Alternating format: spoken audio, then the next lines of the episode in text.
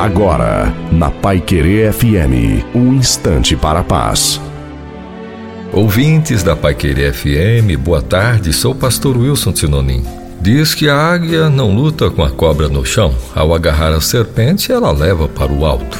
Na verdade, a águia simplesmente muda o campo de batalha. A cobra no ar não tem nenhuma resistência, poder e equilíbrio. Agora no seu terreno, a serpente é poderosa e mortal, mas lá em cima é inútil, fraca e vulnerável. Com isso, podemos aprender muitas e boas lições, mas nesse espaço vamos pensar em uma só. Assim como a águia leva a cobra para o alto, devemos também levar nossas lutas e desafios mais para o céu, em oração e dependência de Deus. Assim, o Deus Todo-Poderoso, Criador e Mantenedor desse universo, assumirá nossas batalhas. Não lute contra o inimigo na sua zona de conforto, onde você sabe que ele é forte e até imbatível, mas mude o território da batalha, segurando e colocando nas mãos de Deus o que você sabe que só Ele pode fazer por você.